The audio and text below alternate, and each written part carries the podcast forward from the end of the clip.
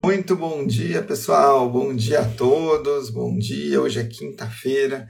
Mais um 60 e 60. 60 principais questões que você precisa saber para ser aprovado no CFG. Então vamos começar é, pela questão número 1, um, né? Costuma ser uma boa a gente começar pela questão número 1. Um. Estou aqui com o meu caderninho aqui para não pular nenhuma questão, que eu sou todo atrapalhado, essas coisas aqui, ó.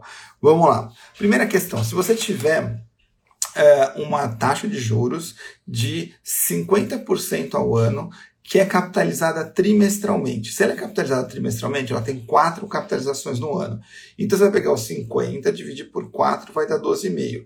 E ele pode perguntar qual é a taxa efetiva anual. Aí você vai pegar esse 12,5 e levar a quarta, isso vai dar 60,2. Então, essa é a primeira questão de hoje aqui. Questão número 2, vamos falar sobre o T crítico. O que é o T crítico? O T crítico é assim: se você vai montar um intervalo de confiança, bom dia, João, bom dia. Você montar um intervalo de confiança e eu falo assim: olha, a média dos retornos foi 40 e o desvio padrão é de 5%. Se eu te der que o T crítico é 2,33, você vai fazer 40 menos 5 vezes 2,33, lembra de fazer 5 vezes 2,33 primeiro, e o outro lado 40 mais 5 vezes 2,33, você acha aí as extremidades desse intervalo de confiança, tá bom? Vamos agora para a questão número 3. Questão número 3, uma questão que faz tempo que eu não falo aqui, que é assim, se você tiver é, um grupo, né, um conjunto de observações. Se as observações estiverem ordenadas e você trocar apenas os extremos, qual o termo que nunca vai mudar? Se você trocar apenas os extremos de um conjunto ordenado de observações, o termo que nunca vai mudar é a mediana. Todos os outros podem mudar. Pode mudar desvio padrão, média, pode mudar tudo. Mas a mediana, que é o termo do meio, não, porque você só trocou os extremos, tá bom? Questão número 4. Vamos lembrar de uma fórmula que você precisa saber para o CFG. Lembra que no CFG não são dadas as fórmulas, tá? Então você precisa saber. Então é a correlação é igual a covariância dividido por desvio padrão de A desvio padrão de B. Se eu te der que a correlação é menos 0,65 e te der os dois desvios padrão, você consegue multiplicar o desvio padrão pela correlação, você acha covariância. Lembra que o desvio padrão tem que ser informado na forma decimal. Então, se ele falar que é 5% um desvio padrão, você vai fazer 0,05. Outro cuidado, se a correlação for menos 0,65 ou qualquer número negativo, você carrega o sinal para covariância, tá bom? Não esquece disso. Questão número 5, se você tiver um CDB com spread. Então ele fala lá que tem um CDB que, que vale que vai te pagar 100% do CDI, mais um spread de 0,65. O que você tem que tomar cuidado? Pega ali a pega a, a, a, base que ele te der, tá? Porque ele pode te dar o CDI ao ano. É, bom dia, aqui é, é o Toby está falando que hoje aqui é, é, CFG, tá bom, Toby? Espero que você seja bem aí. A gente vai fazer a prova hoje. Hoje é CFG. É, então, se você tiver aqui é, um, um, CDB com 100% de CDI, você pega lá a rentabilidade, coloca no período que ele te der, cuidado, busca os dias úteis, e o 0,65, você vai fazer 1 mais 0, essa rentabilidade do CDB, fecha parênteses, 1 mais 0,0065 na mesma base, tá bom? Dias úteis. Depois, você achar a rentabilidade bruta, você vai tirar a inflação, o imposto de renda, mas cuidado, quando você tirar o Carolina, bom dia. Ah, então tá bom, bom dia. É, vamos lá, Carolina, bom dia. Desculpa que o problema do CFG é esse, do é, Instagram, que ele não dá o nome, né? Bom dia, Carol, bom dia. Vamos embora, vamos mais uma aqui, ó. Espero que o seu uh, cachorro esteja bem também. Então vamos lá. É, e aí você tira o imposto de renda baseado nos dias corridos, tá bom? Nos dias corridos. E a número 6 Vamos fazer uma aqui que pode aparecer, que é o seguinte. O, se você tem ali o MACD, o que, que é o MACD? O MACD é o Moving Average Convergence Divergence. Cara, o que, que é isso? Esse é um indicador de análise técnica que o que, que você precisa saber? Basicamente que ele é um indicador de tendência. Então ele tenta antecipar a tendência do movimento. Então se aparecer MACD, indicador de tendência, tá bom? Toma uma aguinha aqui, ó. Questão número 7, vamos falar 7, 8 e 9, são as questões sobre economia. Lembra que no CFG pode cair tanto questão de macro como questão de micro. Na questão número 7, vamos falar uma que faz tempo que eu não falo, que é a curva de Phillips. O que é a curva de Phillips? A curva de Phillips, você precisa saber que é uma curva que vai relacionar taxa de desemprego com inflação. Por quê? Esse economista defendia que se a taxa de desemprego está alta, as pessoas consomem menos, então a inflação tende a ser menor. Agora, quando a taxa de desemprego está mais baixa, as pessoas consomem mais, a inflação vai ser maior, tá bom? Bom dia, disse Lene. A live é para o CFG, tá bom? CFG. Tem algumas coisas parecidas aqui no CE, do CFG, mas hoje é do CFG, tá bom? Bom dia, obrigado aí por, pela participação. Questão número 8. É, vamos falar sobre é, as estruturas, tá? As estruturas de microeconomia. Como é que são as estruturas? Você tem o monopólio, que você tem uma única empresa, que ela é formadora de preço. Você tem o oligopólio, que são poucas empresas, então existe um conceito de interdependência, uma vai fazer o que a outra fizer, né, em função do que a outra fizer. Existe a concorrência monopolística, que é o quê? Concorrência monopolística é, uma, é um monopólio no começo, mas depois uma concorrência, porque tem baixas barreiras de entrada, e você tem a competição perfeita, que aí você é 100% tomador de preço, tá bom? Lembrar dessas quatro aí, você resolve qualquer questão. E a questão número 9, vamos falar o seguinte: se eu tiver um imposto incidindo sobre é, um, um, um determinado mercado, aí falando da microeconomia. O imposto, não interessa quem vai recolher o imposto. O que a teoria defende é o seguinte, que o ônus tributário, ou seja, quem que vai arcar com esse custo do imposto, é a parte mais elástica da curva. Tá? É, desculpa, é a parte mais inelástica da curva que vai arcar com esse imposto, tá bom? Bom dia, Renato. Bom dia, meu querido. Bom dia. Bem-vindo aí. Questão número 10. Vamos seguir então aqui, agora na parte de análise de relatório financeiro. Vamos falar agora de algumas fórmulas que você tem que saber. Primeiro, na questão número 10, giro do ativo. O que é o giro do ativo? Você vai pegar as vendas e dividir pelo ativo total. É só isso. Ele pode te dar um monte de outras informações. Não se confunde. É só isso. Eu vou pegar as vendas e dividir pelo ativo total. Questão número 11. Ele pode perguntar para você a fórmula do POM. O que é a fórmula do POM? Ele não vai falar que é do POM. Ele vai falar assim, ó, calcula para mim o uh, retorno sobre o patrimônio líquido. E como você calcula o retorno sobre o patrimônio líquido? Você vai pegar lucro líquido sobre patrimônio líquido. Aí você fala, Caio, mas se a questão não me der essas informações, ela pode dar outras três, que é justamente o modelo do POM, que é giro do ativo, que a gente acabou de falar, que é vendas sobre ativo total, margem líquida, margem líquida, que é, uh, uh, que é o que? A margem líquida. Você vai fazer é, o lucro líquido sobre as vendas e ele pode te dar a alavancagem, que é o que? Que são é, o ativo sobre o patrimônio líquido. Então ficou margem líquida, lucro líquido sobre vendas, giro do ativo, vendas sobre ativo e uh, alavancagem, patrimônio ativo sobre patrimônio líquido, tá bom? Aí você fica lucro sobre patrimônio e corta todo mundo.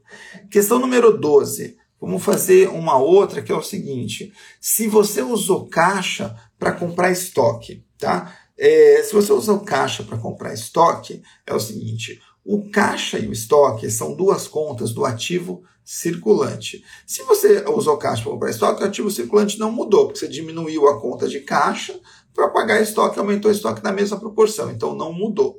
Agora, se você pensar na liquidez seca, o que aconteceu em função dessa, dessa operação? Liquidez seca é ativo circulante menos estoques sobre passivo circulante. O estoque aumentou, não aumentou? E o ativo circulante mudou? Não. Então, o que aconteceu com o numerador? Se o ativo circulante não mudou, menos uma rubrica que aumentou, então você vai ter uma redução no numerador. E o passivo circulante não mexeu nada por conta dessa operação. Então, se você usou caixa para comprar estoque, a liquidez seca diminuiu por conta da redução do numerador. Bom dia, Marcos. Bom dia, bem-vindo, bem-vindo, bom dia.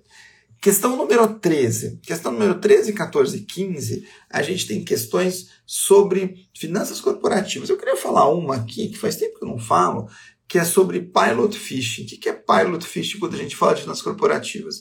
Se você vai uh, abrir, uh, fazer uma oferta pública, tá? com base na instrução CVM 400, Aí é, você está com receio de que não haja procura. Você quer saber se vai ter procura para o seu ativo. Por quê? Porque a instituição CVM 400 ela é muito longa, ela é muito extensa, ela é muito custosa, demorada, demanda muito esforço. Né? Olha o Brunão aí. O Brunão está de férias, mas está ligado aqui na gente. Bom dia, Brunão.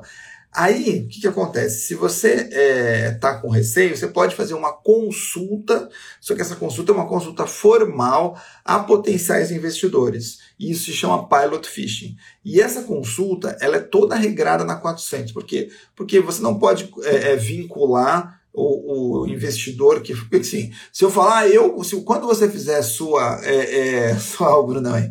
Quando você fizer a sua é, oferta pública, eu tenho interesse em comprar. Mas eu não estou estabelecendo um vínculo com você que você é obrigado a comprar de você. Tá?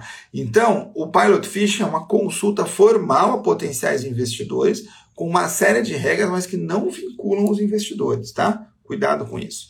Questão número 14 é, é uma questão que eu acho que vale a pena a gente falar, que é sobre a teoria da sinalização dos dividendos. Faz tempo que eu não falo isso aqui.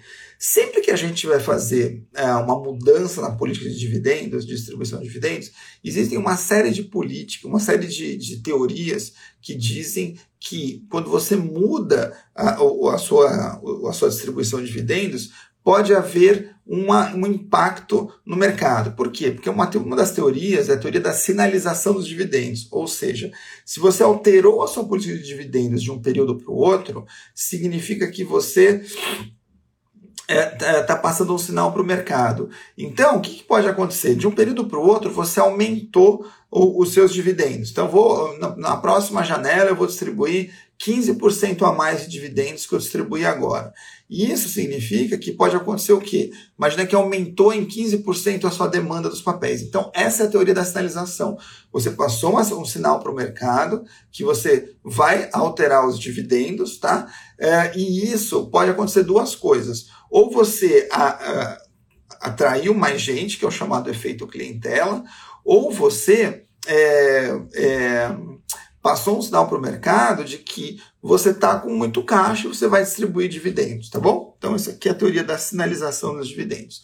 Questão número 15, para a gente terminar aqui essa parte uh, de finanças corporativas, eu queria lembrar que pode cair uma questão do grau de alavancagem operacional. Grau de alavancagem operacional. E como é que você resolve isso? Você vai pegar que quantidade de, de unidades vendidas, né? Ele vai te dar uma determinada, determinada quantidade que multiplica P, preço de venda, menos custo variável. Então imagina que sejam 20 mil unidades, abre parênteses, P 160, custo variável 80. Então ficou 20 mil em cima e é, ficou é, 160 menos 80, 80. Dividido por mesma coisa, que 20 mil, abre parênteses, 160 menos 80, fecha parênteses, menos embaixo 1 milhão, imagina que ele te der 1 milhão o custo uh, fixo, tá? E aí você tem um grau de alavancagem operacional, nesse caso 1,6, tá bom? Maravilha, então deixa eu tomar uma aguinha aqui. Bom dia, Sidney. Essa live aqui é do CFG, tá bom? É do CFG. CPA 20 você acha bastante coisa lá na nossa, no nosso canal do YouTube, tá? No YouTube tem bastante questão de CPA 20.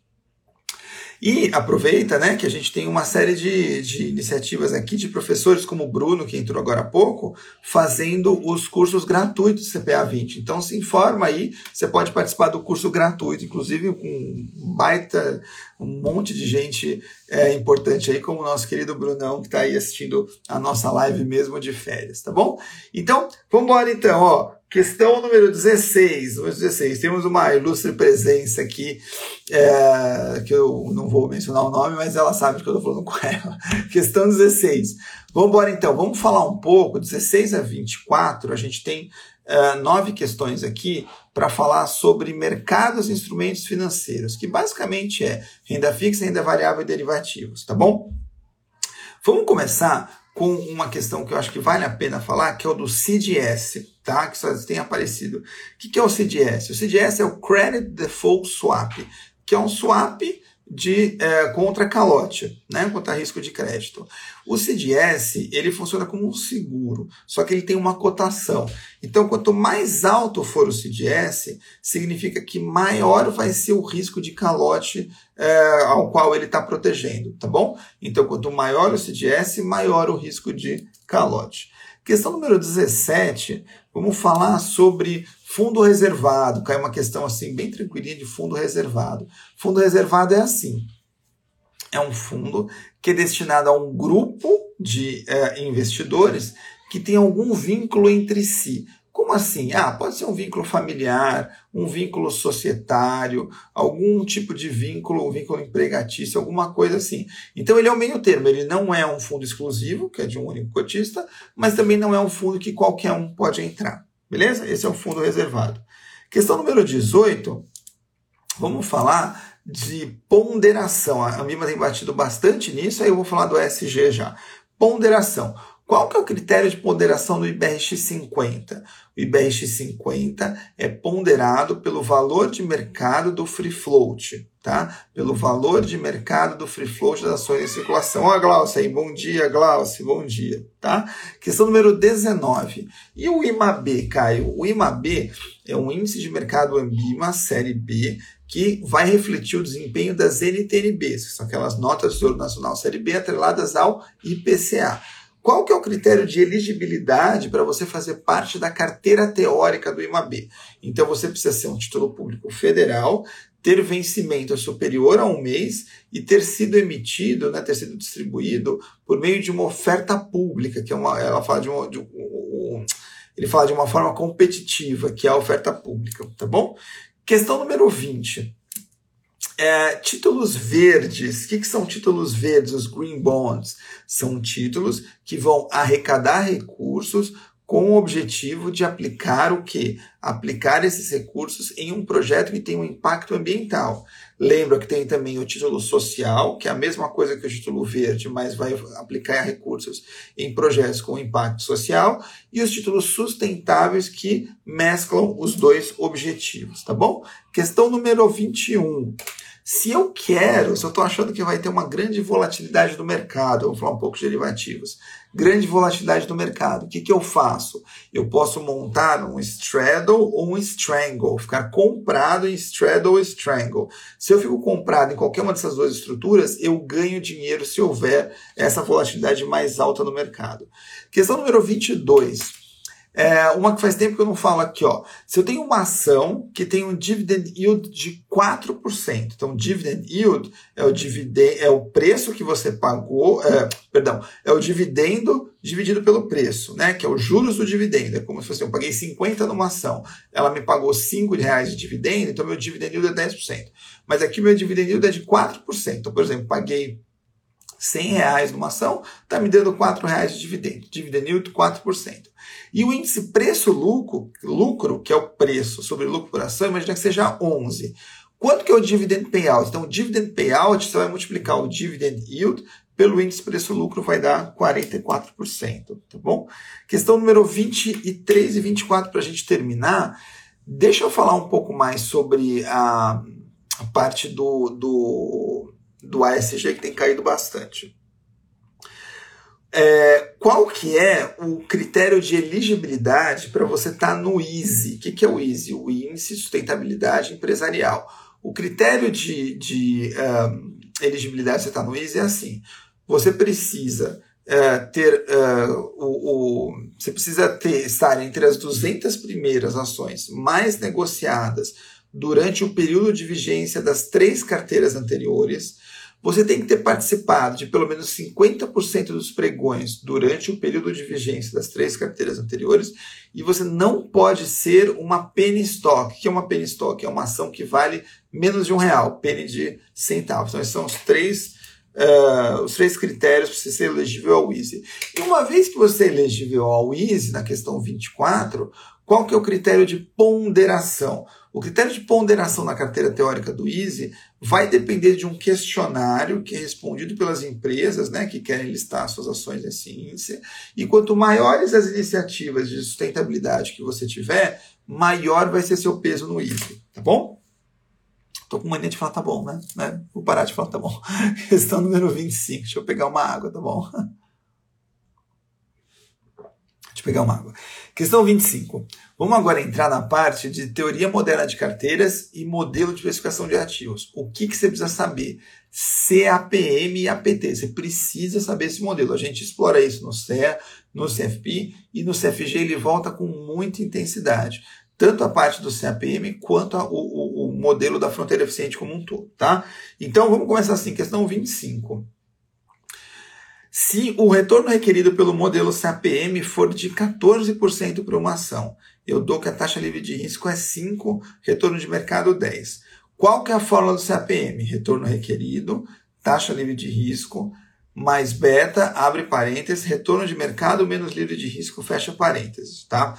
Uh, se eu falei que é 14 o retorno requerido, taxa livre de risco 5, mais beta, que eu não sei, abre parênteses, retorno de mercado 10, menos livre de risco 5. Você achou beta. Aí eu falo, suponha que o retorno de mercado subiu para 12. Se o, mercado, o retorno de mercado subiu para 12, você recalcula é, a fórmula, agora com livre de risco 5, beta que você achou, retorno de mercado 12, livre de risco 5, você acha aí qual que é o novo retorno, de, o novo retorno requerido pelo CAPM. Questão número 26 se eu tiver uma, uma, uma, um APT, o que, é o APT? O APT faz a mesma coisa que o CAPM. Então ele pode te dar assim, ó, taxa livre de risco 3,5. Beta 1 te dá alguma coisa, fator 1 te dá alguma coisa, beta 2 te dá alguma coisa, fator 2 ele não te dá. E dá o retorno requerido. Então a mesma coisa, o retorno requerido é igual a livre de risco mais beta 1 fator 1 mais beta 2 fator 2. Fator 2 é incógnita, vira uma equação de primeiro grau, você descobre quanto que é esse fator 2, tá bom? Tá bom? Questão 27. Qual, é, questão 27. Qual que é a diferença do CAPM para o APT? O CAPM e o APT fazem a mesma coisa. A diferença é que o CAPM ele concentra todo o risco sistêmico no beta e o APT quebra esse risco sistêmico em vários betas. É só isso que muda. Não falei, tá bom. Questão 28. Questão 28. É, outra questão que você precisa saber bastante aqui, 28, 9 e 30, é a parte da fronteira eficiente. Então, a fronteira eficiente, como é que ela é formada? Ela é formada com carteiras que têm o melhor, a melhor diversificação possível, né? a diversificação mais eficiente possível. O que, que é isso? para um dado nível de risco eu tenho o melhor retorno possível e para um dado nível de retorno eu tenho o menor risco possível.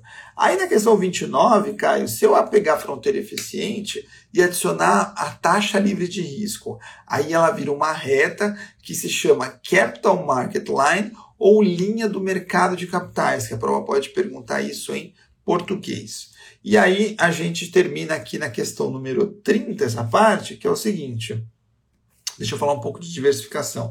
Se você tem uma carteira composta 100% por ativos domésticos, e aí você vai incluir ativos estrangeiros, qual que é o provável benefício que isso vai, vai dar na sua carteira? Vai aumentar retorno? Não sei. A gente precisava de mais dados para concluir.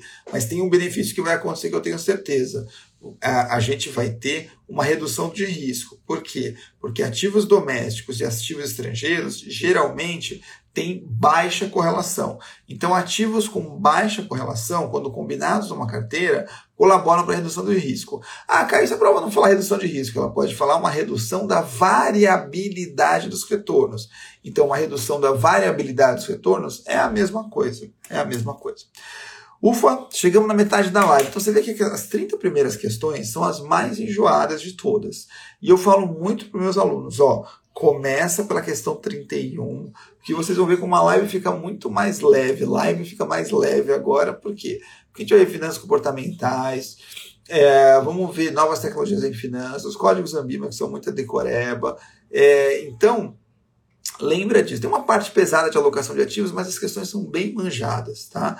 Se você puder, começa pela 31, que você vai ter um alívio e depois você volta para as 30 primeiras. Vamos para a questão 31. Tem um gestor ali de um fundo de fundos, tá? Do FOF, Fund of Funds. E o, sabe que o gestor do fundo de fundos ele vai fazer o quê? Ele vai alocar o recurso dos clientes em outros fundos para ter um bom retorno final, aproveitando geralmente uma baixa correlação. Se ele olhar um, ele tem uma lista de fundos ali, ele escolhe o fundo que tem a maior rentabilidade dos últimos seis meses para alocar o recurso dos clientes, parte dos recursos dos clientes.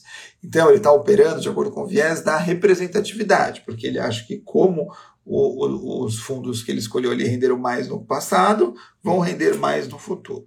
Questão número 32. Se você tiver um analista que uh, faz uma previsão para a taxa de câmbio no final do período, aí ele tem contato com o relatório Focus, e aí ele muda a previsão dele inicial, porque ele vê que os, o, a média de mercado do Focus está apontando um, uma taxa de câmbio maior. E ele vai lá e ele muda. Então, isso aqui é um grande exemplo de ancoragem, porque ele viu um número, ficou ancorado ali e mudou a previsão dele. Questão número 33. Tem um viés novo que aparece aqui no CFG, que é o viés do arrependimento. O de arrependimento é assim: você evita, é, né, você acaba decidindo por não decidir com medo de se arrepender. Como assim?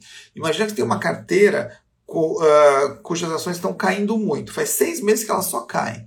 Aí você para e olha e fala: ah, se eu estou com viés do arrependimento, eu vou comprar mais para tentar fazer um preço médio mais baixo? Não, porque eu tenho medo que ela continue caindo. Ah, então eu vou vender as ações. Ah, mas e se elas voltarem a subir? Então, quando elas estão, por exemplo, caindo, você decide por ficar tudo igual, por medo de se arrepender de uma decisão, então esse é o viés do arrependimento, tá? Vamos entrar agora, questão 34, 35 e 36, na parte de política de investimentos. A parte de política de investimentos é assim. É, quando a gente fala de uma pessoa física, o que, que pode suscitar a revisão da política de investimentos? Alguma mudança estrutural da pessoa física. Então, por exemplo, mudou um objetivo, nasceu um filho, mudou drasticamente o patamar de renda, coisas estruturais que têm a ver com a pessoa física. Essas questões suscitam uma revisão na política de investimentos. Agora, se a taxa de juros aumentou, se a inflação projetada vai ser maior do que você esperava, isso são coisas conjunturais, tá? Coisas estruturais que podem levar a uma mudança na é, política de investimentos da pessoa física.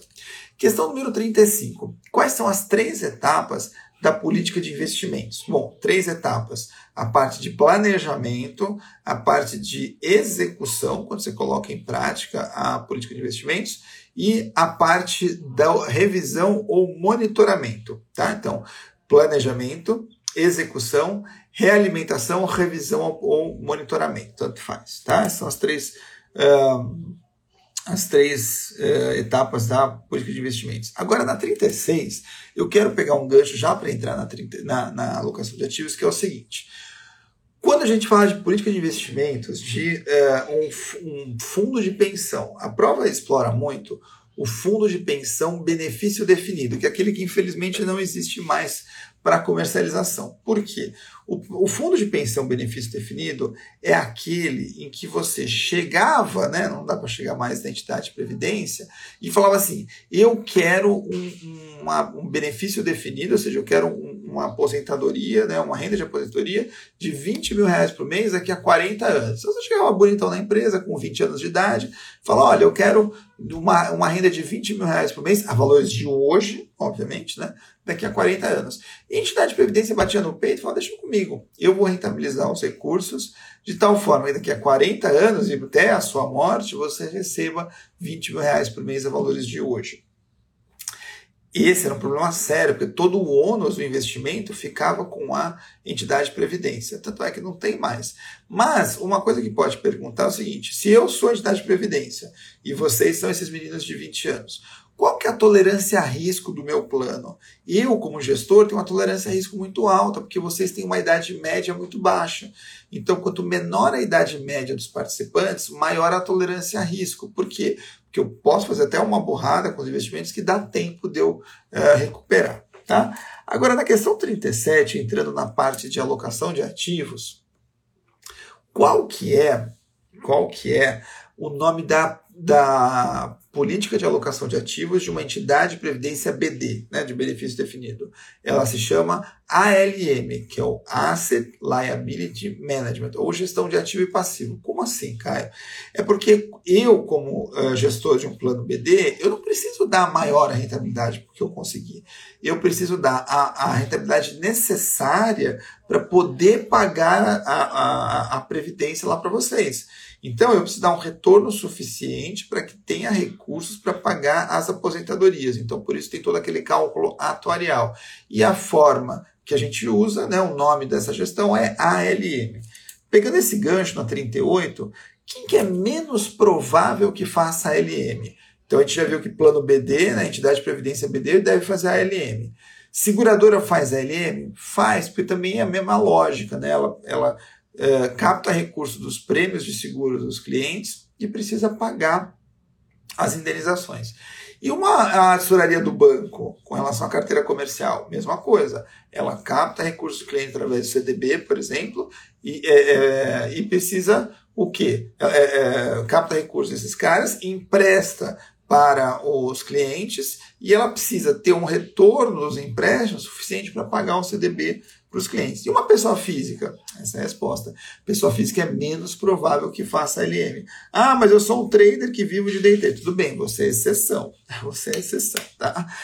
Questão número 39, que a gente explorou bastante aqui. Vamos falar uma que faz tempo que eu não falo, que é o seguinte. Ah, deixa eu pegar o um gancho aqui, ó. Questão 39.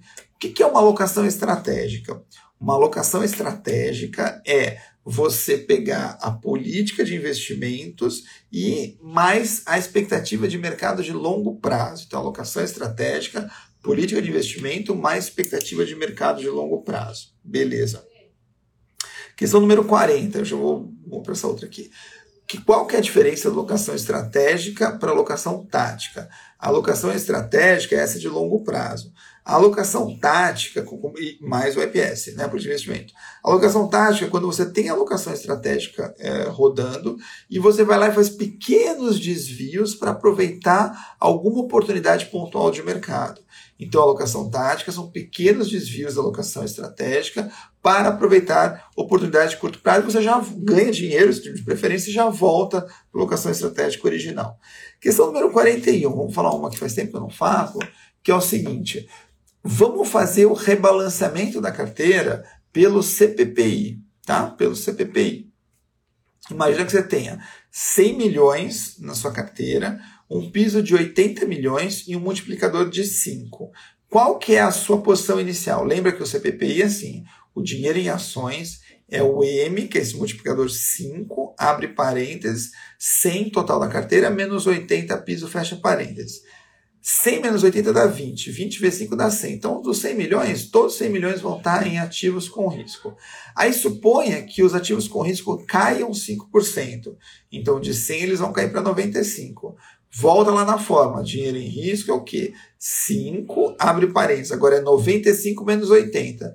95 menos 80 vai dar 15. 15 vezes 5, 75. Então, dos 95, 75 tem que estar com risco Portanto, 20 milhões vai estar sem risco. E aí, pegando esse gancho, vocês viram aí no CPPI que quando o, os ativos com risco caem, né, quando o ativo com risco cai, a gente vende mais. Eu tinha 100, caiu para 95 e eu vendi 20 para 75.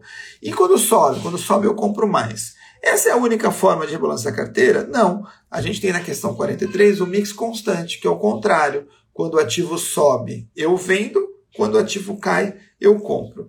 E Caio, qual é a melhor forma de rebalanceamento de carteiras na questão 44? Depende. Se eu tiver num cenário com tendência, o melhor é o CPPI. E se eu tiver num cenário sem tendência, com muitas oscilações, o melhor é o mix constante.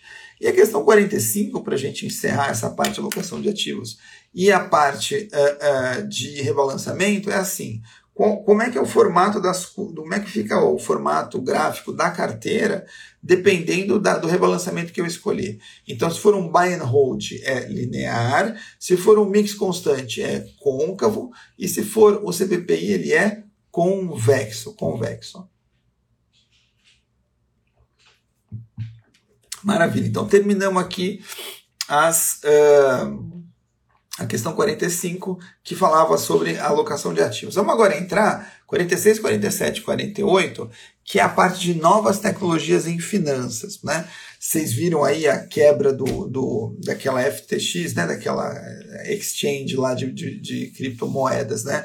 É, isso aqui é um tema que cai aqui no CFG, é, não a quebra da, da, da, exchange em si, mas é, ele cai aqui é, coisas sobre o blockchain. Né? E aí, é, o que, que, a gente tem que saber do blockchain? Que ele é um conjunto ali, né, que você tem é, um conjunto de dados que vão se interligando numa cadeia, né, e você nunca consegue, pelo menos teoricamente, você nunca consegue quebrar.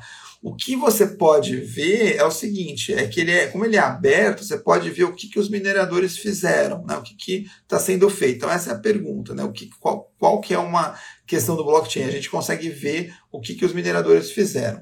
Questão número 47, Equity Crowdfund, isso está aparecendo muito, tá? Porque tem sido muito forte isso aqui. Equity Crowdfund é a famosa vaquinha. Essa vaquinha, o que, que você tem que tomar cuidado? que uh, existe hoje uma instrução CVM que, que chama né, essa instituição que fica no meio aí dos investidores e da empresa de uma plataforma eletrônica de investimento participativo.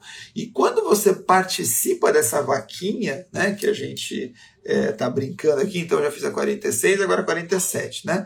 É, quando você faz essa vaquinha aqui, você não vira necessariamente sócio da empresa no primeiro momento, você assina um contrato que mais para frente, se tudo correr bem, você pode virar sócio da empresa ou não. E é destinado para empresas ainda jovens, valores pequenos, né? Valores pequenos, é, mas é uma forma legal da empresa captar dinheiro, por quê? Porque ela não. É, é, ela talvez não consiga pegar dinheiro no banco, porque ela não tem um histórico de crédito, mas também não é uma empresa tão grande para fazer um IPO. Então fica um meio termo bem interessante. E a questão 48, cuidado aqui que isso tem caído, que é o sandbox regulatório. O sandbox regulatório é um ambiente controlado de testes, é um ambiente de testes para inovações financeiras e de pagamentos, tá? É, que esse que é fiscalizado pelo Banco Central a entidade não precisa ser autorizada pelo Banco Central a funcionar para participar do sandbox. A ideia é que o regulador e esse empreendedor troquem figurinhas durante esse tempo, né? Geralmente é um ciclo de um ano, um período determinado, e no final tudo der certo, essa empresa ganha, né? essa entidade ganha a licença do Banco Central para operar. Beleza? Maravilha, então. Vamos entrar agora na questão 49, que a gente entra na parte de ética e autorregulação, que é basicamente o que? A parte dos códigos Ambima. Então, questão 49. Qual que é o código que mais cai? É o Código de Administração de Recursos de Terceiros. Então, questão 49.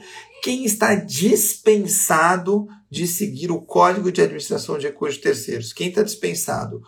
Clube de investimento e gestores de recursos pessoas físicas. São os únicos dois, tá? O FIP antigamente era dispensado, mas agora tem que seguir, tá? Então, gestor de recursos pessoa física e clube de investimento não precisa seguir o Código de Administração de Recursos de Terceiros, tá? Questão número 50. É, quando eu tenho um comitê de investimento, eu posso, como gestor de recursos, montar um comitê de investimentos? Posso. Mas isso tira a minha responsabilidade enquanto gestor? Não.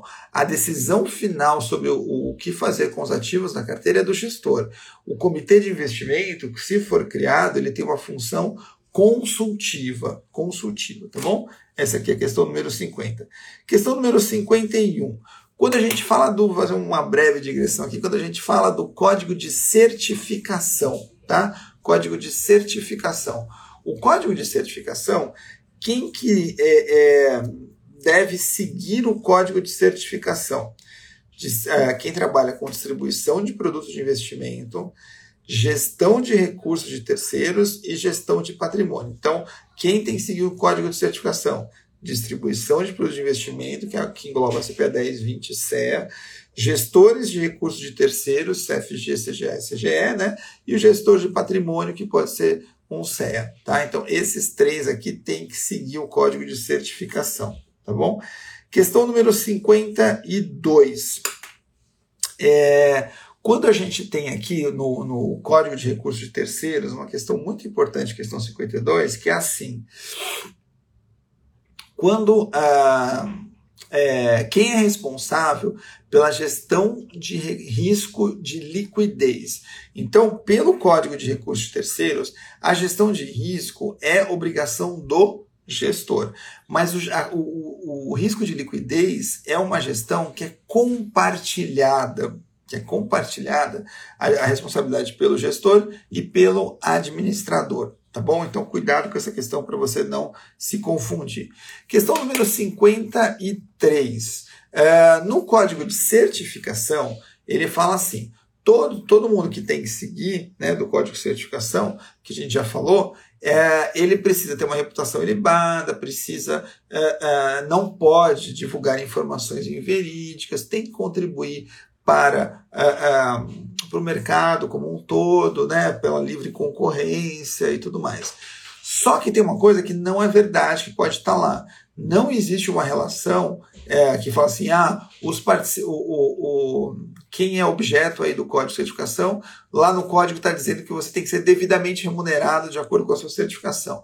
Infelizmente não, né? Não existe nada no código de certificação que fala que você precisa ser remunerado de acordo com a certificação que você tem, tá? Não caia nessa pegadinha.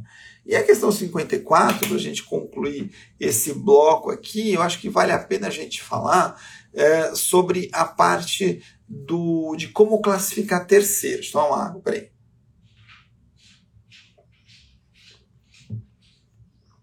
Que é assim, você pode contratar terceiros para trabalhar com você no fundo? Lógico, todo mundo contrata.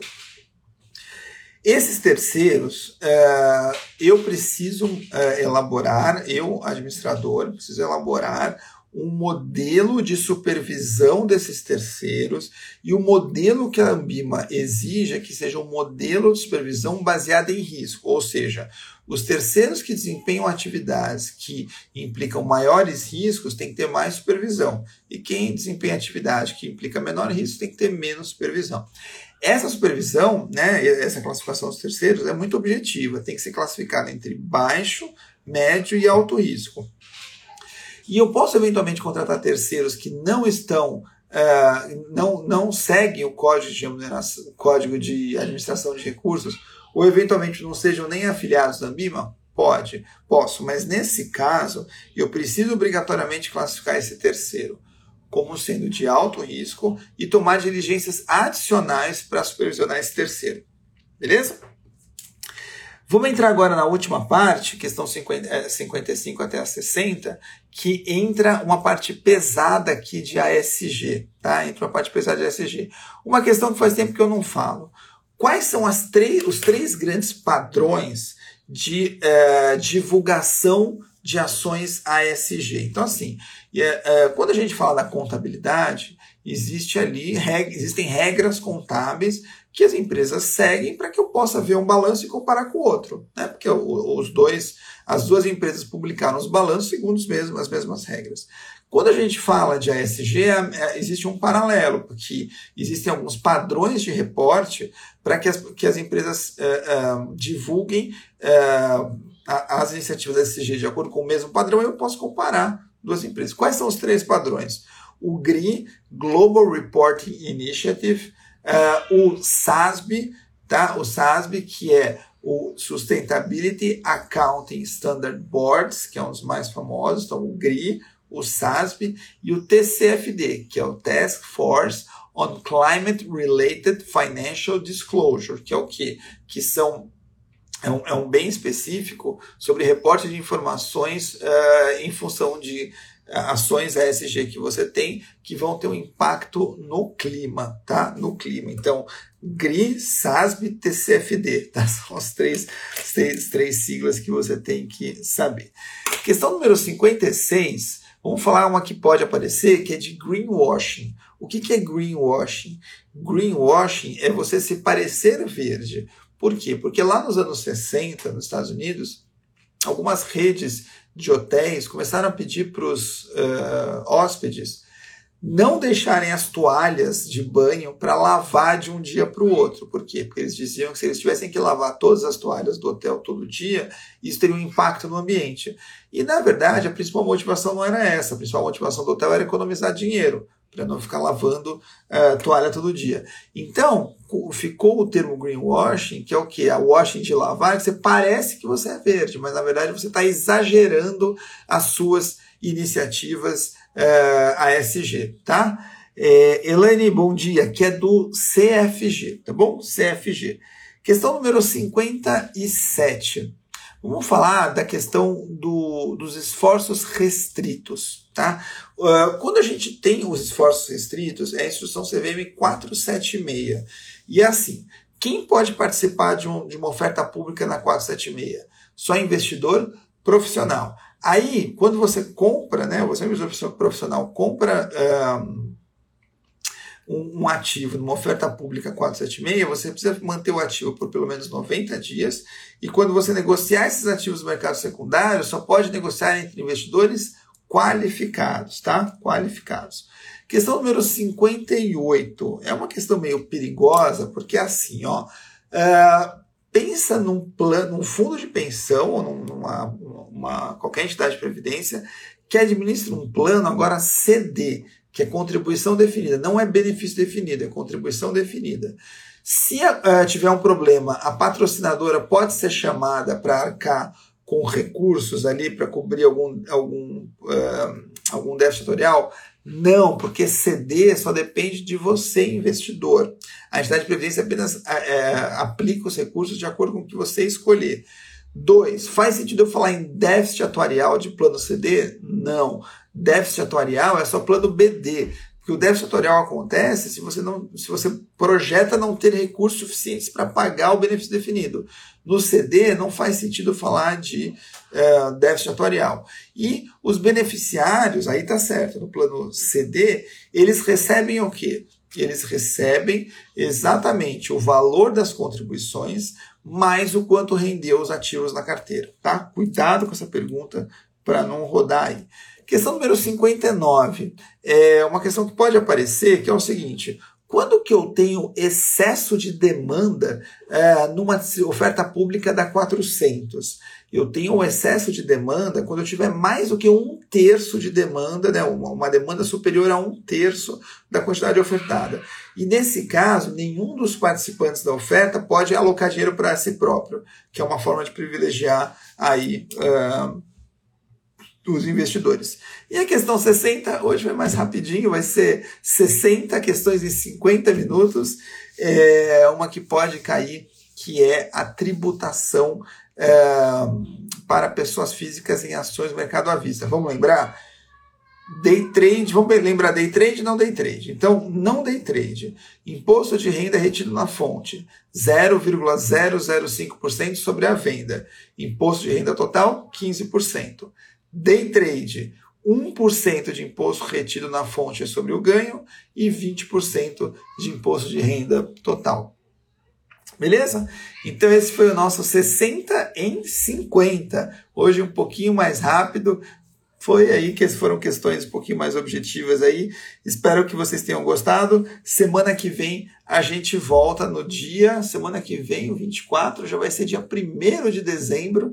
A gente volta aqui com o nosso pré-prova do CFG, tá bom? Bom dia a todos. Boa prova quem vai fazer o CFG hoje e para quem não vai, bons estudos e semana que vem a gente retoma de novo aqui o nosso pré-prova, tá bom? Bom dia, pessoal. Obrigado. Até semana que vem. Tchau, tchau.